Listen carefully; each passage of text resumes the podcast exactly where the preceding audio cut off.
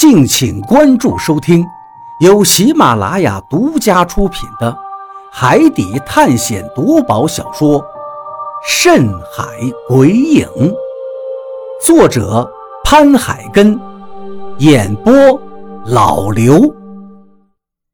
第五十五章，李平安回来了。没，没有什么。我赶紧说道。这时候我根本就不知道该怎么办。石头棺材的盖子距离有点远，根本就不可能在这一会儿的功夫盖上。就算是能盖上，李海牛看见了石头棺材，好奇不好奇？如果他要打开怎么办？所以现在这个问题是无解的。我去船尾去了。何洛对我说了一声。扭脸就走，看来他还对李海牛有些意见。我这时候哪里还顾得上他？李海牛马上就要过来，马上就要看见李平安了。好在李海牛没有直接走向船舷，他见我说话结结巴巴的，没有再理会我，而是径直向老贾的身边走了过去。老贾的脸上有点紧张，我忽然间意识到，老贾刚才把李海牛打晕了。虽然这个举动是为李海牛好，可是大副打晕了船长，这可是航行中的大忌。不过想来，李海牛应该知道老贾是为他好，所以应该不会太在意。就在我以为李海牛会说老贾一顿的时候，只见李海牛举起了自己的手掌，狠狠地切在了老贾的肩膀上面。老贾没有叫出来，但从他脸上痛苦的表情，还有李海牛举起手的力度来看的话，这手刀绝对不轻。老贾，你知道你错在哪儿了吗？李海牛开口向老贾问道：“老贾并没有为自己解释，只是对着李海牛点点头道：‘我知道，海牛哥，这一次是我做的不对，你说怎么罚我，我都认。’李海牛摇了摇头：‘我知道，你打晕我是为我好，但是这口子不能开。老贾，你现在不是大副了。’”现在从水手干起，先去把甲板给洗了。老贾点了点头，但是忽然又抬起了脑袋来。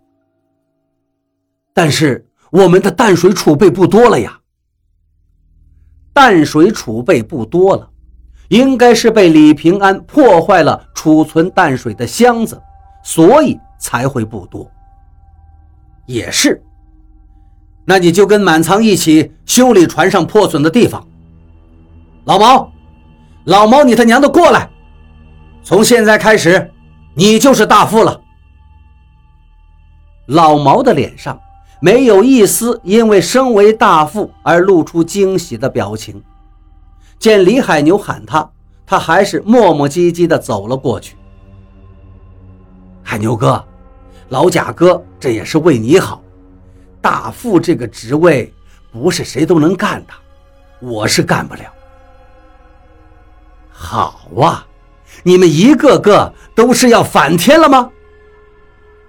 李海牛听见老毛不愿意的言语，立刻火冒三丈。老子说你能当，你就能当。你现在给老子解释解释，这甲板上为什么会有这么多海带？谁捞的？要干什么？大副等于是副船长，只有在船长不在的时候才会顶上船长的位置。李海牛以前跟我二叔出海的时候，他就是大副，但是在一艘船上面，船长就是天，大副只有建议的权利。只要船长还在，船上的事儿只能由船长决定。大副不是一班二班的人都能干的。比如老毛，他说的是实际情况，他没有这个能力干大副，因为大副要和船长一样，对船上的任何一个部位都要熟悉，海上航行的经验也要丰富，要不然，一个没有经验的人当上了大副，万一船上的船长有了问题，大副什么不懂就顶了上去，那只能是带着全船的人死在海里。李海牛让老贾不再干大副，反而提拔老毛当了大副，这只是一个动作。如果是在别的船上，或许会感觉很荒唐，但是在我们这个船上，只能说明一件事：他根本没有生老贾的气，而且知道老贾是为自己好，他这么做只不过是替老贾开脱。毕竟按照规矩的话。大副胆敢在航行中把船长打晕，可不是什么好事儿大副直接就别干了，以后也不会有人让他上船，因为谁也不知道你会不会在情况紧急的时候打晕船长。不但船长不会，甚至水手们都不会让他继续做了。就算你都是为了船长好，但是万一出了问题，全船的人可能都会死。我捞的，粮食不够，我看见水里面有海带，就捞了一点上来，而且其中有些海带是缠在舵叶上的，清理了以后扔在海里，太可惜了。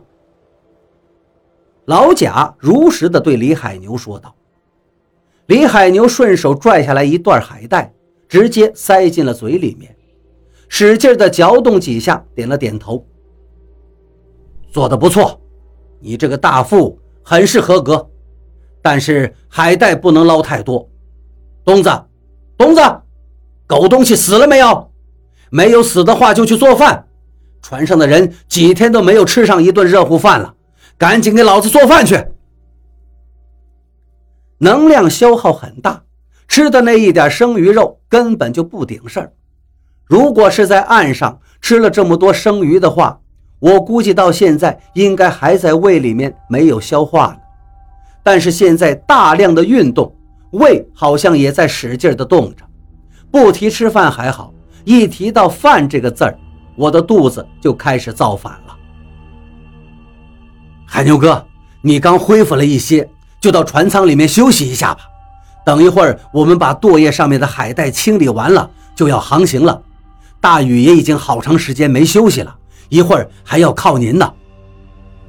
老毛终于看到了我使出的眼色，当他明白了意思以后，赶紧到李海牛的身边说道：“休息，不用。对了，你别以为小鱼给你使眼色我没看见，你们是不是有什么东西瞒着我？”李海牛的眉头微微一皱，问道：“我的心立刻跳得厉害起来。”心里响起了一个声音，看来是瞒不住了。怎么可能呢，海牛哥，我们怎么会有事瞒着你呢？老毛使劲的摇头，我心里头暗暗的叹息了一声。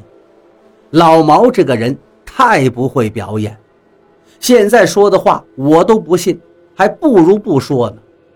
不说的话，李海牛应该还不会怀疑。现在多此一举，这么一说，眼看就要露馅儿。李海牛径直向我走了过来，还没走到我跟前，他就看见了海里面的场景，立刻停下了脚步，就站在船舷的边上，向下面看去。海带这么多，这里是南海，应该不会有海带才对呀，怎么会呢？李海牛说了一句以后，接着就不说话，眼睛死死地盯住了正在棺材里头的张广川。海牛哥，没什么看的，都是海带，你还是……老毛还在一边说着，李海牛没有理会老毛，眼睛里面流露出来的神情。奇怪极了。